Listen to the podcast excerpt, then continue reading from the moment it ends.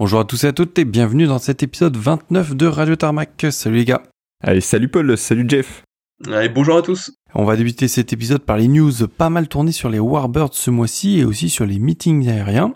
Et ouais, Paul est en dossier, bah, ce sera sur l'exercice Orion auquel tu as pu assister, non? Exactement, j'ai pu rentrer sur la base à l'occasion de l'exercice Orion phase 4 et c'était vraiment super bien. Et avant ça, on n'oublie pas donc nos rubriques habituelles avec les nouvelles livrées ainsi que les visiteurs exceptionnels. Et ouais, Jeff est toujours pareil, on finira par nos coups de cœur et nos coups de gueule. On vous rappelle que si vous souhaitez voir les photos en lien avec l'épisode, ça se passe sur Instagram, at Radio Tarmac ou sur Facebook. Et si vous souhaitez nous envoyer un email, l'adresse c'est toujours la même, radiotarmac tout attaché, gmail.com. Allez, on est parti pour une heure de spotting.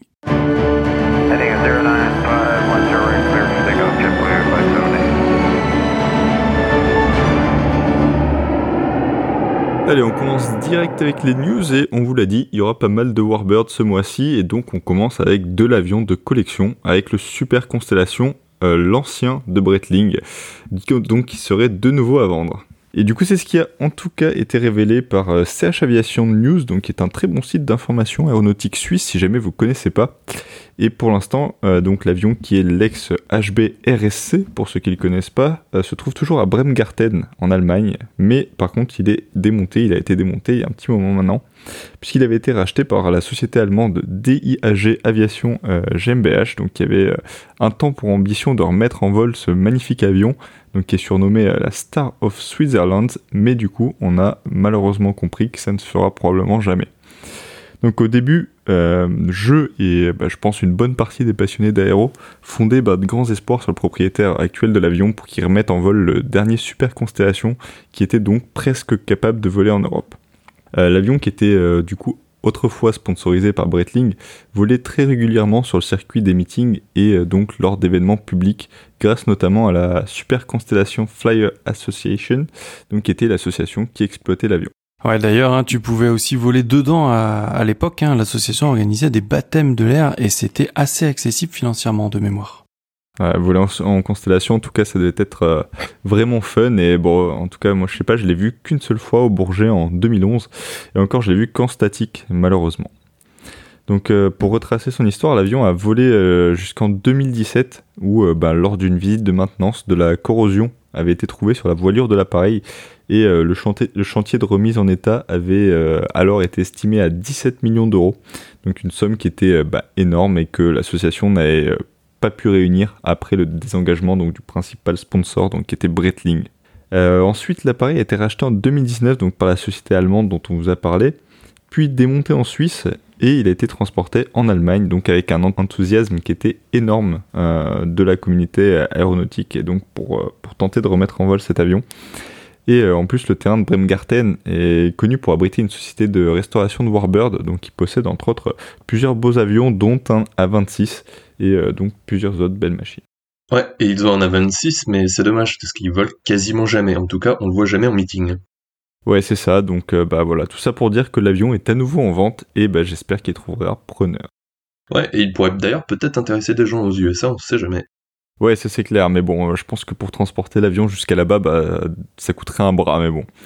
Et bah, en parlant de ça, vu que tu parles des USA, je sais pas si tu le sais, mais il y a deux constellations qui sont actuellement en restauration là-bas. Et ça, c'est vraiment cool. Donc le premier, euh, c'est le VC 121A, donc euh, immatriculé 48-610 en ancienne, ancienne IMAT militaire, donc qui est chez Dynamic Aviation à Bridgewater, donc en Virginie. Donc ils sont en train de retaper l'avion de A à Z après l'avoir racheté en 2015. Et euh, bah, avant ça, l'avion pourrissait dans le désert près de Tucson en Arizona et donc c'est le fondateur de, la compagnie, donc euh, Dynamic Aviation, donc qui est depuis décédé malheureusement, euh, bah, qui s'est rendu compte que cet avion avait été l'ancien avion du président Eisenhower, et il a racheté donc l'avion, et s'est juré de le restaurer et de le refaire voler. Donc euh, c'est vraiment une restauration complète, y compris de l'intérieur, donc en VIP comme à l'origine, et je pense que cet avion sera vraiment une merveille quand il volera. Ouais, mais il faudra attendre encore quelques années pour ça malheureusement. Alors oui, mais, mais plus tant que ça, parce que récemment, il y a eu une date de fin de projet euh, qui aurait été annoncée pour fin 2025 à début 2026. Donc si vous voulez en savoir plus sur cet avion, allez sur le site que Dynamic Aviation lui a dédié, qui est www.firstairforceone.org. Et donc, euh, je vous ai dit qu'il y avait deux constellations qui étaient en cours de remise en état. Donc, le deuxième, c'est toujours aux États-Unis, mais en Californie cette fois, à Chino.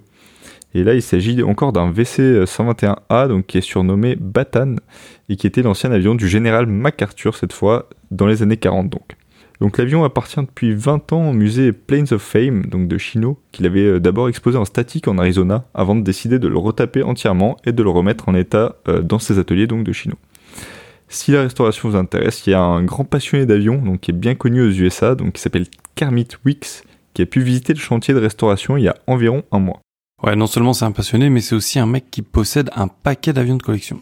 Ouais, carrément, il a même son propre musée aussi, un Fantasy of Flight. Et donc, euh, Kermit Wicks a mis la vidéo de sa visite euh, du constellation, du chantier, euh, en ligne sur son Facebook. Et les progrès sont vraiment énormes. Le câblage de l'avion a été entièrement refait, l'instrumentation aussi. il est vraiment très très beau et clairement, j'ai hâte de le voir voler, même s'il y a pour l'instant pas de date exacte de fin de restauration. Et pour finir sur les constellations, bah, sachez qu'il en reste tout de même un qui vole régulièrement dans le monde. C'est celui de la HARS, donc en Australie, et c'est le VHEAG. Il est vraiment magnifique, je trouve, hein, comme toute constellation, on va dire, et euh, bah, il produit un son qui est vraiment juste euh, incroyable.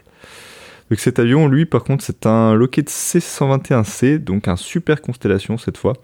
Et bon, ça fait un peu loin, hein, mais bon, la HRS a vraiment très très beaux avions qui volent euh, régulièrement, comme le Connie, du tracker à moteur à piston, du Neptune, dont un qui est aux couleurs de l'aéronaval, et lui ne vole pas encore pour l'instant, ou un DH4 Caribou à piston par exemple, et euh, bah, pour moi ça vaut le voyage en tout cas. Eh ben merci Anto et puis moi je vais rester dans les Warbirds et surtout dans le gros Warbird hein, car après le Constellation eh bien je vais vous parler des B17 qui risquent d'être cloués au sol après la découverte de problèmes sur les longerons d'ailes.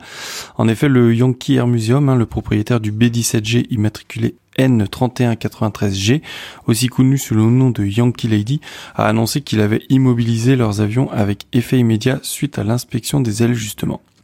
En conséquence de ça, une consigne de navigabilité obligatoire devrait être émise par la FAA, hein, qui est l'équivalent de la DGAC américaine, dans les prochaines semaines, car c'est le deuxième B-17 qui est touché par ce problème.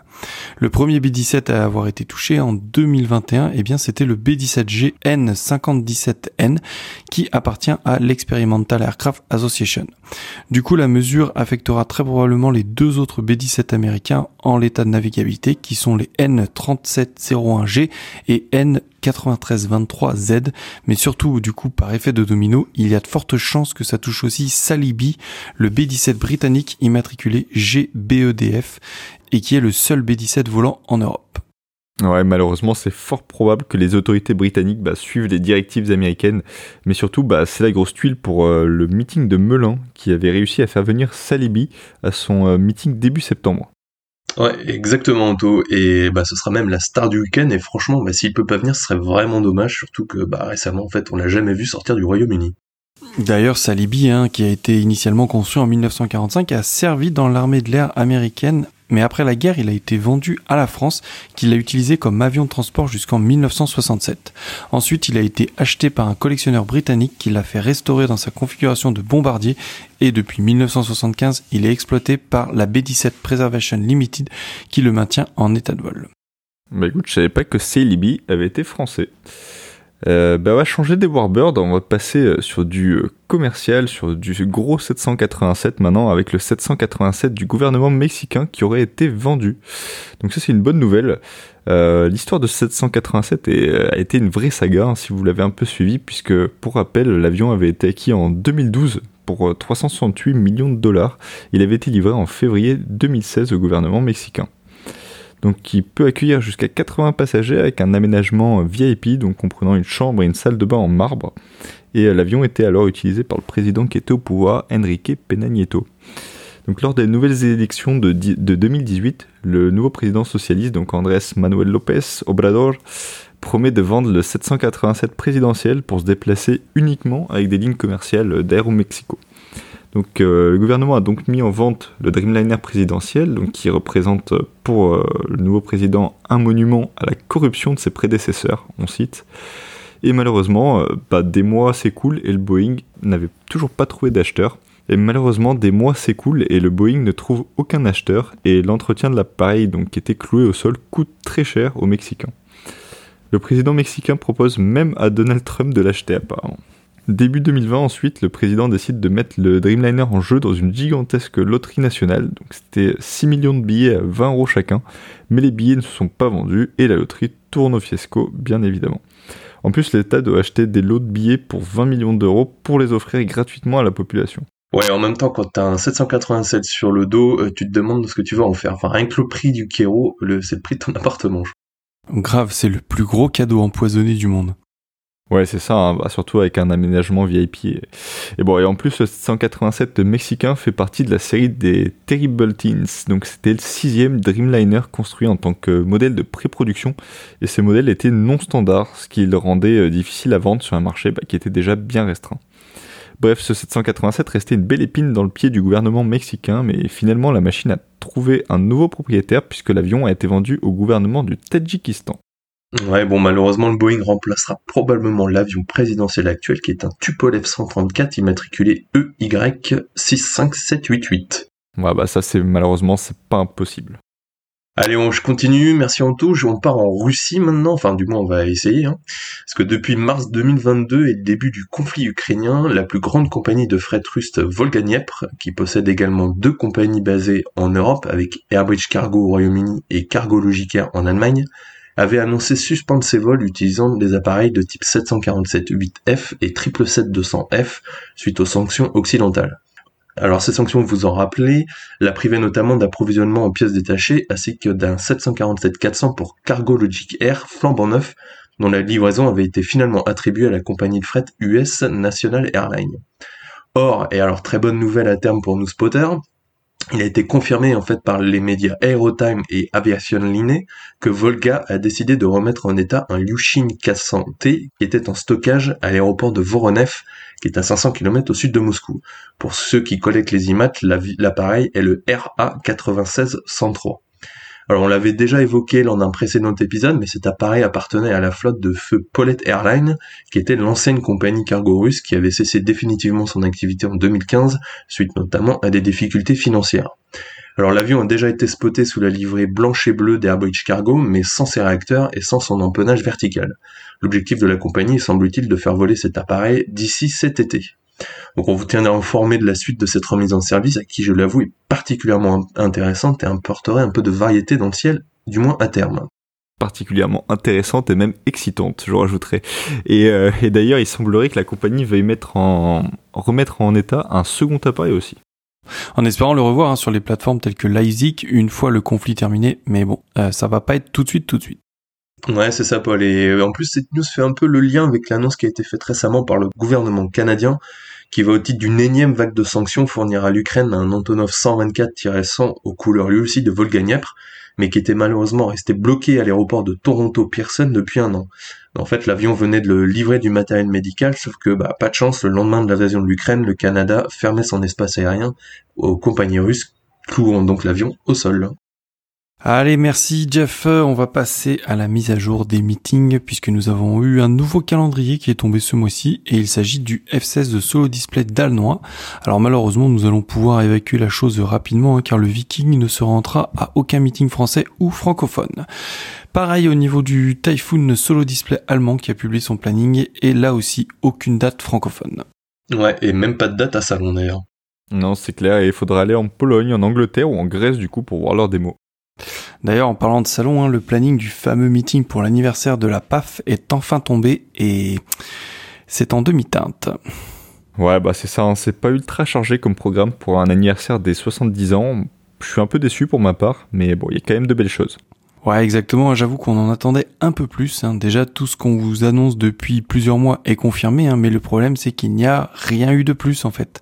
Le reste, c'est un peu du remplissage. Il y a pas mal de trucs qui sont pas ouf. Alors petit récap hein, de ce qu'on vous avait déjà annoncé, hein, puisque les deux patrouilles espagnoles, la patrouille Aspa et Aguila, seront présentes.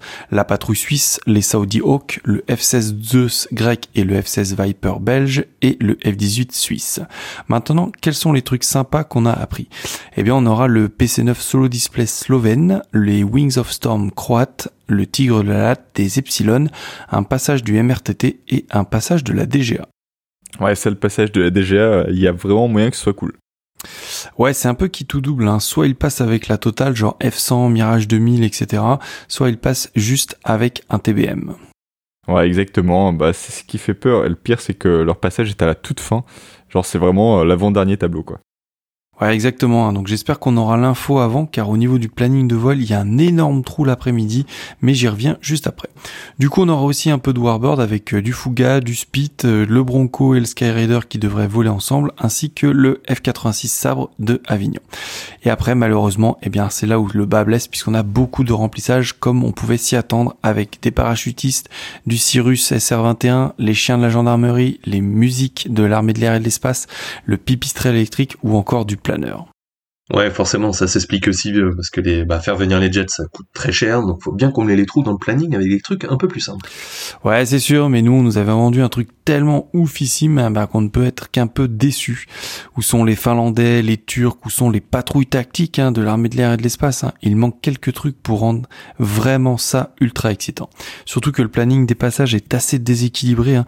Tous les trucs ultra sympas sont regroupés dans le même créneau qui doit être de midi à 14h grosso modo. Le matin, ça monte doucement en puissance et surtout après le passage de la PAF qui devrait avoir lieu en début d'après-midi, genre vers 15h, eh bien c'est le vide total jusqu'à la fin, le passage de la DGA et du MRTT vers 17h je pense. Bon après l'avantage c'est que si le passage de la DGA se compose que du TBM, on va vite pouvoir rentrer à la maison. Par contre s'il y a le F100 ou le Mirage 2000, bah la fin d'après-midi risque d'être super long quoi. Mm, ouais, on ira faire du shopping tout. Ouais, bref, dans tous les cas, de toute façon, les billets sont achetés et clairement, on va rentabiliser le truc à fond. Et donc, rendez-vous le mois prochain pour un gros débrief de l'événement. Et pour finir sur les news, bah, je voulais vous parler d'une exposition photo qui s'appelle Plane Spotter Objectif Orly et dont le vernissage aura lieu le 2 mai à 18h. Alors rassurez-vous, l'expo sera ouverte au public jusqu'au 28 juillet, donc clairement, si vous êtes de passage à Paris ou même juste à Orly, eh bien n'hésitez pas à aller la voir. Donc cette expo collective regroupe 40 photos faites par 8 spotters parisiens. Elle devait être présentée euh, au printemps 2020, mais le Covid en a malheureusement décidé autrement. Donc en, tout cas, euh, ça se déroule à la Maison de l'Environnement et du Développement Durable de l'aéroport d'Orly. L'expo est ouverte du 2 mai au 28 juillet, donc du mardi au vendredi, de 9h à midi et de 14h à 16h30, et c'est une expo gratuite. Dernière chose, si vous ne pouvez pas vous déplacer à Paris, eh bien l'exposition est visible sur internet via un QR code qu'on vous postera dès que l'exposition ouvrira. Et en plus, vous pourrez voter pour votre photo préférée et ainsi récompenser un spotter. Allez, on enchaîne maintenant avec les débuts d'exploitation et avec une nouvelle compagnie dans le ciel avec Marabout Airlines. Alors Marabout, qu'est-ce que c'est? C'est une petite start-up estonienne qui vient de recevoir son premier A320, qui est une version Neo, le ESMBU. Si on se fie à son site internet, Marabout se concentre sur les vols vacances dans un premier temps depuis Munich et Hambourg, vers les destinations soleil méditerranéennes comme les Baléares, les Canaries, le Portugal ou de l'autre côté avec l'Égypte. La livrée est plutôt simple avec Marabout qui est inscrit sur l'avant du fuselage en noir. Le fuselage est blanc et on retrouve une petite vague qui semble être le logo de la compagnie. À terme, la compagnie devrait compter 6 à 320. Ce qui est aussi intéressant à noter, c'est qu'elle appartient au même fonds d'investissement qui appartient à Condor. Ouais, les, les vols sont disponibles sur les deux compagnies, donc ça c'est un Enfin, c'est intéressant. J'ai hâte de voir comment ça fonctionnera. Hum, c'est clair. Et bah merci Jeff. Moi, je vais parler des fins d'exploitation avec euh, ce que j'ai noté. Donc, chez Titan Airways, la fin du 737. Donc, c'est la fin d'une longue époque chez Titan, euh, avec le retrait du dernier 737, donc qui était le GPOWS, qui était un 737-400, qui a donc été retiré le 8 avril. Donc maintenant, leur flotte se compose quasiment que d'Airbus, donc avec 2 A320, 3 A321 P2F, 3 A321 CEO, 3 A321 Neo et un 330-300 P2F qui est aux couleurs Geo10 et donc le seul et l'unique restant, le seul Boeing dans la flotte euh, Titan, donc c'est un 757-200. Ouais, donc Titan se rapproche de plus en plus d'une flotte tout Airbus alors qu'elle avait commencé en tout Boeing. Ouais, c'est dommage parce que on se rappelle tous c'est bien des 757 de Titan hein, qui venaient à Chambéry euh, tous les hivers et qui étaient un peu la star de la plateforme. C'est bien dommage. Allez, merci les gars. On aurait pu vous parler de la Roumanie hein, qui devrait rejoindre le club du F35 en 2030. Icelander qui a choisi le 321 XLR pour remplacer ses 757. Le premier M346 grec a volé. L'Iran a reçu ses premiers Su-35. Air Algérie a acheté 5 A330 Neo et 2 à 350 000. Et pour finir, Amsterdam qui va sûrement bannir les jets privés à partir de 2025. Allez, on va passer tout de suite aux nouvelles livrées.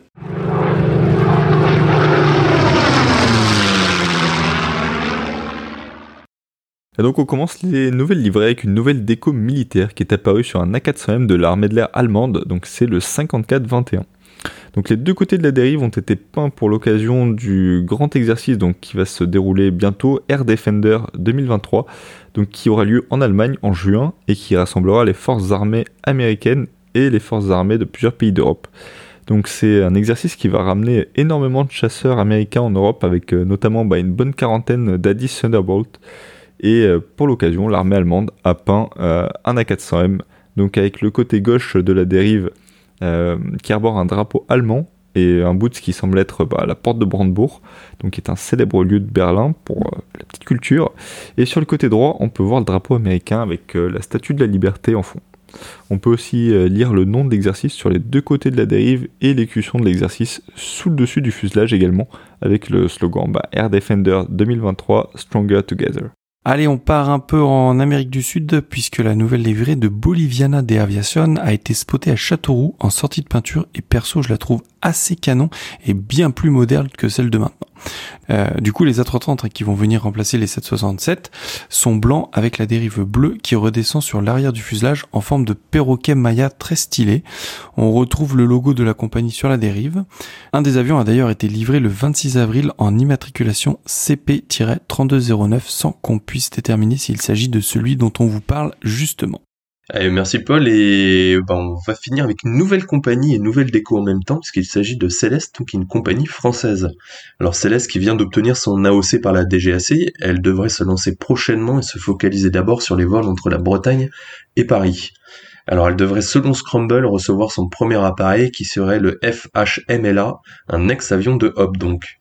Ce qui est vraiment intéressant par contre, c'est que l'image de la livrée qui a été dévoilée par Céleste, une livrée très surprenante parce que c'est du vert foncé à l'avant du fuselage et jaune pétant à l'arrière avec le nom Céleste en jaune sur l'avant du fuselage. Donc très coloré donc et à voir si la compagnie peindra effectivement son premier avion avec cette déco. Ah bah écoute, euh, merci Jeff et bah tout de suite on va passer au visiteur exceptionnel de ce mois-ci. Allez, on commence notre rubrique visiteur exceptionnel dans le Nord avec Lille qui a reçu récemment un, Dornier 328 qui apparemment effectue des missions pour Frontex au départ de Lille donc, et il s'agit du PHEAB et on remercie particulièrement Romain pour les infos. On descend à Nantes maintenant, grosse visite ce mois-ci puisque le 17 avril c'est le 777-300 SUK HP de Alexandria Airlines, une compagnie égyptienne qui volait pour une autre compagnie égyptienne, Fly Egypt, qui était donc venue faire un aller-retour depuis Hurghada. Malheureusement, l'avion est tout blanc. On dit pas un avion tout blanc, on dit une livrée arctique. Ouais, c'est ça, c'est ça. On en remettra de la neige. Ensuite, on descend à Bordeaux euh, le 14 avril avec l'arrivée du Falcon 900 couleur du gouvernement britannique, le GZABH, qui est arrivé de Northolt. Et le même jour, toujours sur Bordeaux, il y a eu le départ d'un Gulfstream 4 du gouvernement turc, le 91003. On va dans le sud-ouest encore, il y a eu au moins deux Agusta 109 belges qui sont passés faire un stage au centre de vol en montagne de Léalat de Sainte-Léocadie. Il y avait donc au moins le H21 et le H26. Et alors on ne parle pas trop de cognac car c'est une base militaire qui est plus utilisée pour la formation, donc il y a peu de visiteurs exotiques. Néanmoins ce mois-ci, le 20 pour être exact, et à l'occasion d'un macaronnage, Plusieurs pays alliés ont envoyé des machines et la plus remarquable, c'est pas le PC-21 espagnol, mais bien un des très très discrets SF-5M, c'est-à-dire une version du F-5 Tiger que l'Espagne utilise comme avion école. Ouais, dommage hein, qu'ils sortent jamais avec leur F5 parce que bah, ils sont ultra collector et très rares à voir.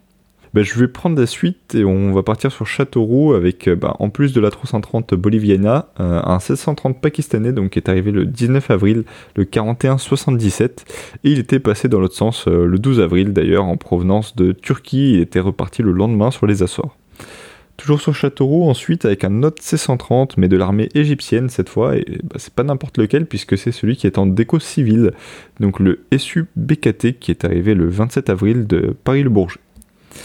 On part ensuite sur Marseille avec le 20 avril un 787 d'Air Austral, le FOLRB, donc qui est euh, venu récupérer des pompiers pour les amener à Mayotte. Et euh, ensuite, il y a eu trois belles rotations des, des C650 Polaris, donc euh, qui sont juste des A310 modifiés en fait. Euh, donc qui sont venus dans deux décos différentes, s'il vous plaît. Euh, la première rotation c'était le 25 avril avec euh, un des avions à la déco grise, donc c'était le 15004, qui est reparti le 26 et revenu ensuite le 27 avril.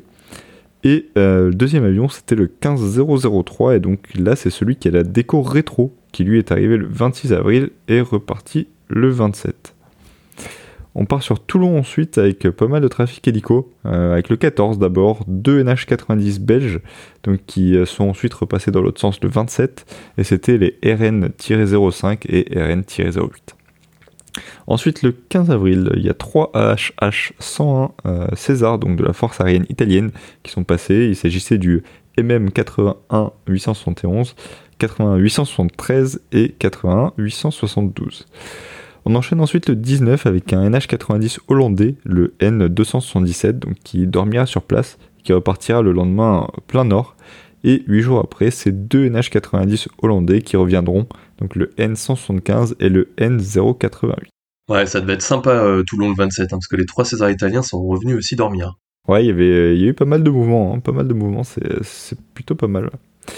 Et euh, bah, du coup, juste à côté, il y a Nice. Et Nice, le 20, il y a eu euh, du fuel stop de 2V22 de l'USAF, hein, donc de l'US Air Force, pour leur transit vers l'Italie. Euh, il s'agissait du 11.0049 et 11.0061.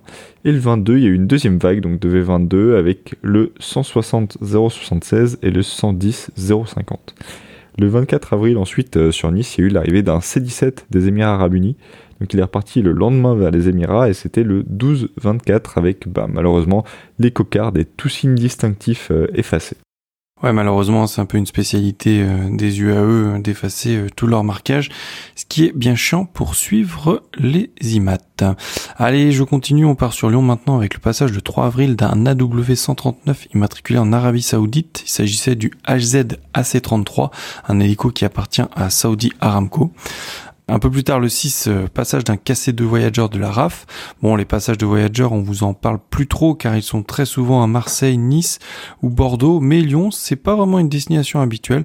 Contrairement à une autre unité hein, de la Royal Air Force, je parle de la patrouille anglaise des Red Arrows qui ont fait un stop le 14 avril.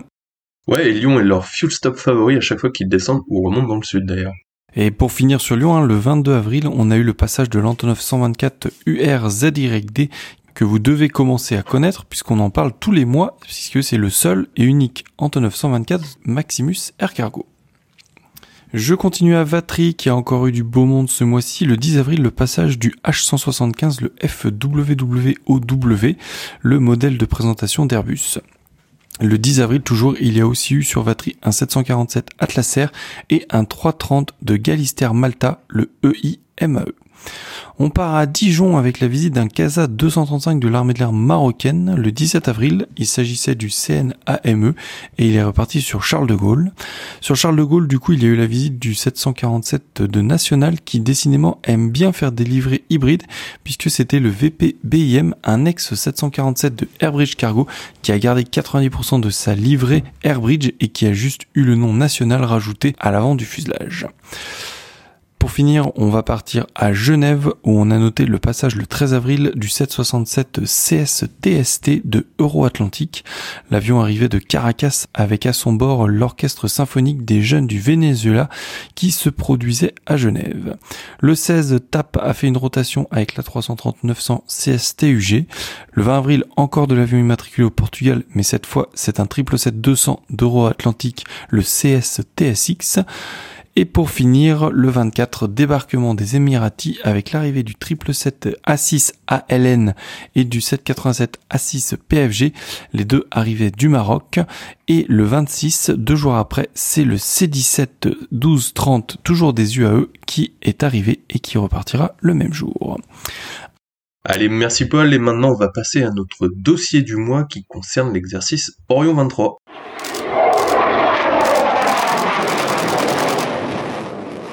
Et donc ce mois-ci, nous allons vous faire une petite présentation de l'exercice Orion, donc qui s'est déroulé à la fin de ce mois d'avril, enfin la, phase 4 d'Orion. C'est un exercice interarmé qui s'est déroulé sur plusieurs mois. Ouais, exactement. En fait, la dégradation accélérée du contexte international en 2022 et l'engagement des combats dits de entre guillemets haute intensité sont le cadre de cet exercice d'ampleur appelé donc Orion 2023. Et oui, c'est donc dans ce contexte que nous avons été invités par l'armée de l'air et de l'espace à venir couvrir cet exercice lors d'une journée immersion sur la base 118 de Mont-de-Marsan. Alors avant de vous parler de notre journée, hein, on va présenter un peu ce fameux exercice Orion. Alors déjà, Orion, ça signifie opération de grande envergure pour des armées résilientes, interopérables, orientées vers le combat de haute intensité et novatrices. En fait, cet exercice contribue directement à préparer les forces aux situations les plus complexes des engagements modernes et aussi à montrer que la France possède des armées aptes au combat dit de haute intensité. Cet exercice est donc interarmé hein, puisque l'armée de terre et la marine participent aussi, mais aussi interalliés puisque les Grecs, les Allemands, les Espagnols et les Indiens participent à cette phase 4 de l'exercice. L'objectif est donc d'entraîner les armées françaises selon un scénario très réaliste et exigeant qui prend en compte les différents milieux, terre, mer, air, espace, mais aussi le cyber, l'informationnel et l'électromagnétique. Surtout, c'est un changement d'échelle pour l'armée avec, par exemple, des manœuvres amphibies d'une task force comprenant deux porte-hélicoptères amphibies commandés depuis la mer et appuyés par le groupe aéronaval. Et au niveau de l'armée de l'air, le but de cette phase 4 était d'entrer en premier depuis son pays pour acquérir et maintenir la supériorité aérienne dans un espace contesté. Et quand je parle de contesté, j'entends un conflit entre deux forces égales en intensité, donc deux pays avec des avions de génération équivalente. Mais alors, quel est le scénario d'Orion cette année? Eh bien, l'État fictif appelé Mercure hein, souhaite rétablir son influence régionale sur l'État fictif du Arnland. Pour ce faire, hein, Mercure apporte un soutien matériel et financier à la milice appelée Tantal, qui déstabilise le sud du Arnland et déploie des forces importantes aux frontières et dans les approches maritimes, tout en employant des modes d'action dits non cinétiques, comme des perturbations des systèmes de communication ou de la désinformation. Ouais, du coup, on voit vraiment bien l'influence du conflit russo-ukrainien dans l'idée du scénario. Quoi. Ouais, exactement. Du coup, l'État Armland se retrouve affaibli et afin d'éviter toute dégradation de la situation, la France déploie son échelon national d'urgence interarmée. S'ensuit donc une phase politico-militaire avant de décider de se déployer massivement au sein de la coalition contre Mercure dans le cadre d'une opération sous mandat ONU et OTAN. On est donc sur un scénario avec une menace symétrique dans une confrontation avec une armée de l'air ennemie de force égale et de matériel équivalent. Alors du coup au niveau aérien, qu'est-ce que ça donnait? Alors côté français, tous les vecteurs aériens étaient engagés, mais le plot chasse était notamment délocalisé à Mont-de-Marsan, armé de rafales des différentes unités sur place.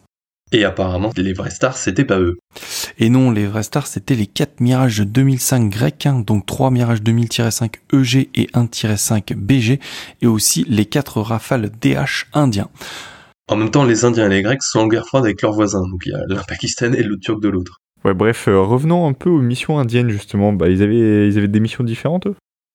Ouais, exactement, parce qu'en fait, Orion est un exercice français avec des missions OTAN et des alliés OTAN, puisque outre les Grecs, les Allemands participaient avec deux Typhoon et deux Tornado, les Espagnols avec quatre F-18, mais les deux nations opéraient depuis leurs bases respectives. Les Indiens ont fait une demande d'exercice conjoint avec les Français et nous les avons invités à participer à Orion. Néanmoins, les Indiens n'étant pas membres de l'OTAN, ils ne peuvent pas participer à toutes les missions. Ouais, ça se comprend, bah, surtout qu'ils s'entraînent aussi avec les Russes. Exactement, et de plus, les Indiens ne sont pas équipés de la L16. La, L16, c'est quoi du coup? Alors la L16, hein, c'est un système de liaison interallié hein, qui permet à tous les vecteurs de communiquer entre eux. Ça veut dire que grâce à la L16, en fait, chaque rafale, par exemple, transmet en live toutes ces informations, mais je vais y revenir un peu plus tard. Pour en revenir aux Indiens, ils font principalement des missions de raider, hein, c'est-à-dire les méchants, ou alors des missions de domination et d'interdiction du ciel. Mais du coup, les Indiens, s'ils euh, sont pas autant, bah, ça sert à quoi qu'ils participent en fait? Alors bah en fait, hein, ils font des missions qui entrent dans le cadre et dans les scénarios de Orion et dont les résultats sont intégrés directement dans la campagne générale, mais leurs scénarios ont des spécificités en propre et aussi parce que les Indiens ont demandé à travailler sur certains points particuliers. Donc euh, le directeur de l'exercice prend en considération le résultat. Voilà, sachant que Orion, c'est quand même 750 sorties en 15 jours, dont 650 rien qu'en chasse. Par comparaison, hein, pendant les exercices Volfa, on tourne aux alentours de 500 sorties en 15 jours. Du coup, les résultats sont récupérés et compilés par l'équipe du directeur d'exercice, hein, qui sont à peu près une dizaine de personnes, qui va envoyer et adapter les autres scénarios en fonction des résultats.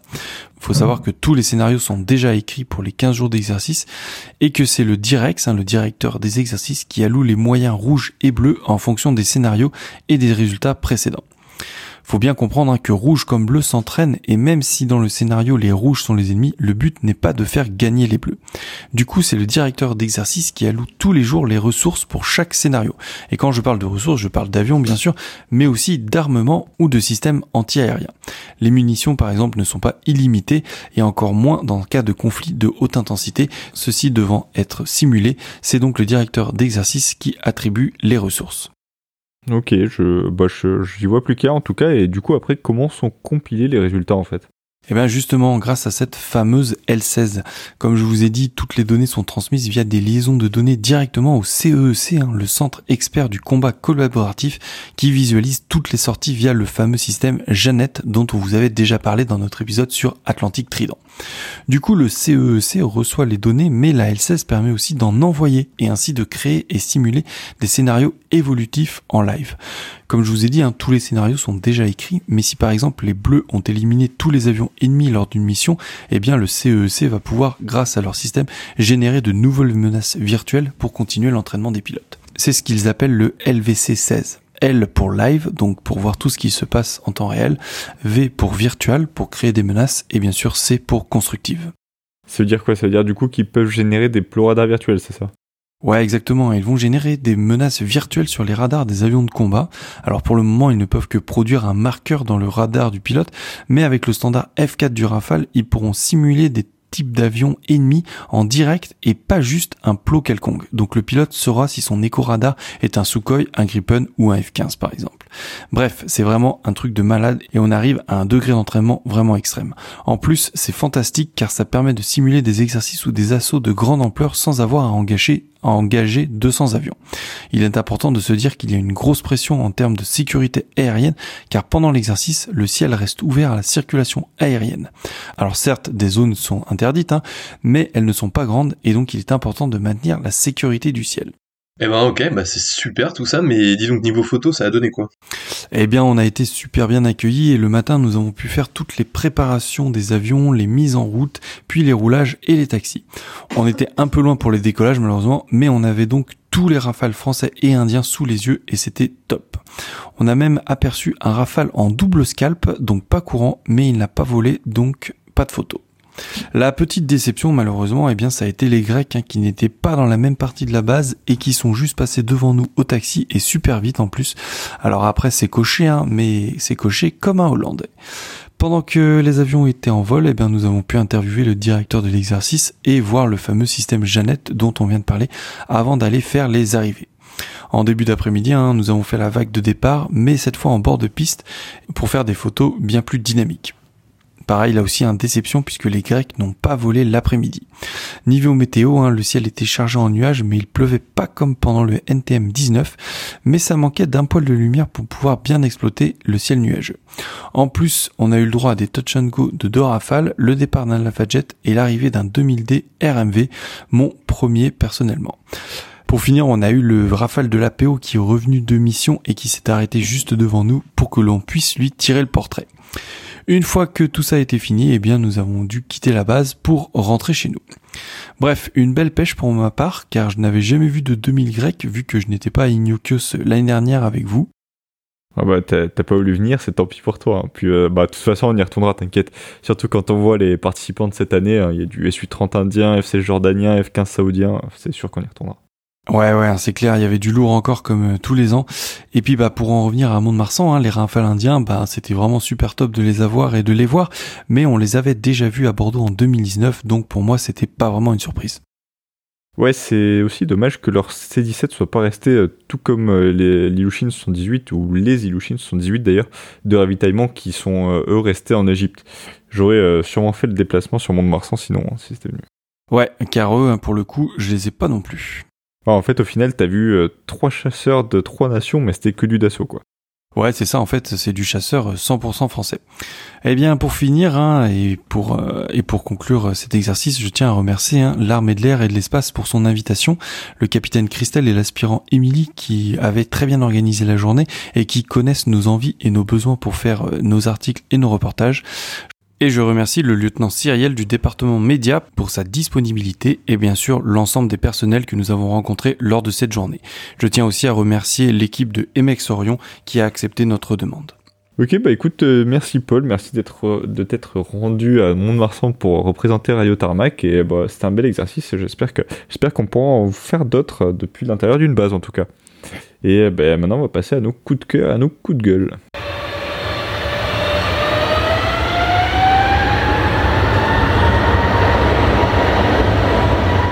Et merci Anto, et je commence notre dernière rubrique de ce mois-ci avec un coup de gueule, mais qui est d'un petit coup au cœur. En fait, au Paranime vient d'être officialisé par l'association Alizé Marine l'arrêt des vols du tout dernier modèle de Breguet Alizé BR 1050, qui est matriculé FAZYI, portant le numéro 59 et qui est sorti d'usine en 1959.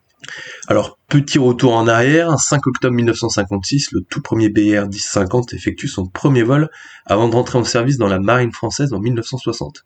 Embarqué sur porte-avions qui sera le Clémenceau, le Foch et la Romanche, en tant qu'avion de lutte anti-sous-marine, il servira dans les forces pendant 43 ans avant d'être retiré du service en 2000. Construit avec 95 exemplaires, dont 6 de pré-série, le seul et dernier exemplaire encore en état de vol est donc, ou plutôt était basé sur l'aéroport de Nîmes Grande Provence Méditerranée, où il était chouchouté par une équipe de passionnés depuis 2011. Nîmes qui était d'ailleurs à l'époque une base aéronavale. Sauf que l'association Alizé Marine, donc, a par le biais d'un communiqué sur son site confirmé la fin du bail concédé par Nîmes Métropole, qui était donc le gestionnaire de l'aéroport où était basé l'appareil. Et cela malgré de nombreuses options qui auraient alors vu le transfert de l'appareil vers d'autres aérodromes du sud de la France, mais sans aucune garantie de support dont je cite technique, financier et logistique, ce qui est complètement compréhensible d'ailleurs au regard du travail monstrueux que demande ce type d'avion. Je vous invite en fait vivement à aller visiter leur site internet qui contient vraiment de très beaux clichés du 59 qui aura effectué son dernier vol donc le ce 29 avril 2023. On pourra remercier chaleureusement les membres d'Alizé Marine pour leur contribution au maintien en survol de cette légende volante. Ouais, Jeff, euh, Marine, clairement, c'est, euh, moi je trouve que c'est une grosse perte pour euh, l'aviation française et je suis vraiment triste que ça s'arrête et surtout comme ça, je, je comprends pas que cet avion puisse, puisse pas aller ailleurs ou puisse, puisse pas être préservé. Mais bon. Bah, pour moi, bah, c'est un peu dans la, dans la continuité, mais par contre, c'est en positif cette fois. Ça concerne un projet de restauration d'un autre Warbird. Donc, on vous aura un peu bourré le crâne à force avec, euh, avec les Warbirds ce mois-ci. Euh, désolé pour ceux qui sont plus tournés vers les avions commerciaux, mais bon, c'est l'actualité. Donc, il s'agit de la restauration d'un Fiat G91 et j'ai envie de vous dire encore un. Donc, euh, bah, après le projet italien qui devrait, je l'espère, se concrétiser dans les semaines qui viennent en Italie pour les 100 ans de l'armée de l'air italienne j'ai découvert qu'un autre groupe de passionnés était en train de remettre en état de vol un autre euh, Fiat G91, ou en tout cas essayer de le faire pour le moment. Est-ce que c'est un projet qui date d'il y a relativement longtemps, puisque d'après leur groupe Facebook, l'avion euh, aurait été acquis il y a 20 ans maintenant? Et euh, donc le groupe Facebook en question, c'est Fiat G91 T3 Save the Gina, si ça vous intéresse. Il y a quelques photos de l'appareil, euh, donc avec euh, pas mal de pièces qui ont été qui ont été repeintes, ou par exemple le train d'atterrissage qui a été changé. Donc écoutez, ça a l'air d'être en bonne voie. Donc concernant l'avion, il s'agit d'un ex-appareil de l'armée allemande, donc c'est le 3439 qui porte toujours sa déco allemande et qui est sur le terrain de Bielefeld, donc pile à mi-chemin entre Hanovre et Düsseldorf. Donc comme on l'a dit, pour l'instant le projet n'en est qu'à ses débuts et euh, bah, leurs premiers gros travaux euh, ont surtout consisté à réparer les dommages qui avaient été faits à l'appareil pour le démilitariser, comme on dit, euh, lors de son retrait de service et donc à voir bah, comment ce projet va continuer. Mais bon, pour moi, il a le mérite d'exister et bah, tout ce qui est fait pour conserver le patrimoine aéronautique doit être salué.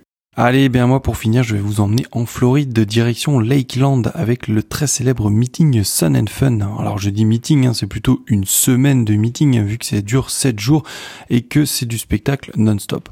Alors le plus gros du show, c'est surtout les week-ends hein, avec les Blue Angels, les Thunderbirds, les différents solos ainsi que des Warbirds. Et le reste de la semaine, bah, c'est beaucoup de passionnés qui se rejoignent, chacun avec son avion plus ou moins mythique. C'est un peu un mini scotch si vous voulez. Et donc cette année, eh bien la star du Sun and Fun, c'était N23UB. Mais donc qui est N23UB Vous allez me dire, eh bien N23UB est tout simplement un MiG-23 flogger privé, car oui, ça existe. Alors des MiG privés, on sait que ça existe notamment les MiG-15, les MiG-17, le plus connu d'entre eux est sûrement celui de Randy Ball. On a aussi vu l'été dernier à Scotch justement le superbe MiG-29 N29UB qui porte un camo noir et gris magnifique. Et eh bien maintenant, on va pouvoir aussi profiter de N23UB, le flogger américain. Alors pour Abel, hein, le MiG-23 c'est un un avion de chasse russe avec des ailes à géométrie variable, capable d'opérer depuis des terrains sommaires. C'est aussi par exemple le premier chasseur à pouvoir engager une cible en dessous de lui grâce à son radar Lockdown Shootdown. Bref, vous aurez sûrement compris, j'adore cette machine. D'ailleurs, vous regarderez des vidéos de décollage et vous verrez à l'arrière que la dérive verticale en bas se déplie quand le train d'atterrissage rentre. C'est une merveille de technologie. Bref, du coup, j'ai un peu enquêté sur ce Flogger justement et il s'agit d'un MiG-23 UB dit Flogger C, un biplace d'entraînement. Il a été construit en 1981 et délivré à la Tchécoslovaquie la même année. En 93, à la chute de la Tchécoslovaquie, il passe dans l'inventaire de la République tchèque sous le code 8107 pour partir à la retraite en 98. Et en 2006, il apparaît à Bradenton en Floride accompagné d'un autre Flogger, un modèle G, le 3303, qui deviendra lui le N223ML. Ce dernier d'ailleurs serait resté en Floride et aurait perdu son certificat de navigabilité en 2018. Bref, 8107 lui partira au Texas en 2014 à Westlaco pour devenir N23UB et en 2016 il partira sur Alto, toujours au Texas, sa dernière demeure connue. Alors j'ai pas réussi à trouver comment ils étaient arrivés aux États-Unis, mais c'est pas impossible qu'un riche passionné ait réussi à faire sortir l'avion d'Europe. Bref, je vous avoue que les recherches n'ont pas été simples et je suis pas sûr d'avoir tout trouvé, mais en tout cas c'est vraiment un bonheur de voir de telles machines voler sous image civile et surtout accessibles à tout le monde. Pour finir, et si comme moi vous êtes fan, eh bien je vous invite à suivre leur compte Instagram @flogger1 et j'espère qu'il tournera beaucoup aux US car je rêve de le voir. Moi, clairement, ça c'est un avion que j'aimerais bien voir aussi euh, aux États-Unis. Euh, bah écoute, Sun and Fun, euh, c'est noté pour les, pour les prochaines années en tout cas. J'espère qu'on pourrait y aller. Au Schkoch aussi, ça vaut le détour. Ouais, c'est clair, va falloir se le, va falloir se le noter celui-là, et puis on, on, essaiera de se faire un petit trip tous ensemble. Ouais, surtout que la Floride c'est pas inaccessible en plus, donc il faut vraiment aller à faire un petit week-end là-bas. Niveau prix c'est clair, mais c'est les copines et les femmes qui vont pas être très content, je pense. Mais bon, ça c'est un autre problème qu'on gardera hors d'antenne. c'est ça, c'est de la négociation au long terme. Allez, bah écoute, euh, merci Paul, ça vient conclure euh, notre euh, épisode 29, épisode 29 déjà, donc du mois d'avril. Et bah, on va vous retrouver le mois prochain. en attendant, bah, n'hésitez pas, hein, il y a toujours nos réseaux sociaux, il y a Instagram pour suivre les publications, les visiteurs exceptionnels de ce mois-ci. Et bah, n'hésitez pas, si vous avez des photos, on est toujours preneurs. Au revoir à tous. Allez, salut, au mois prochain. Salut, à la prochaine, ciao.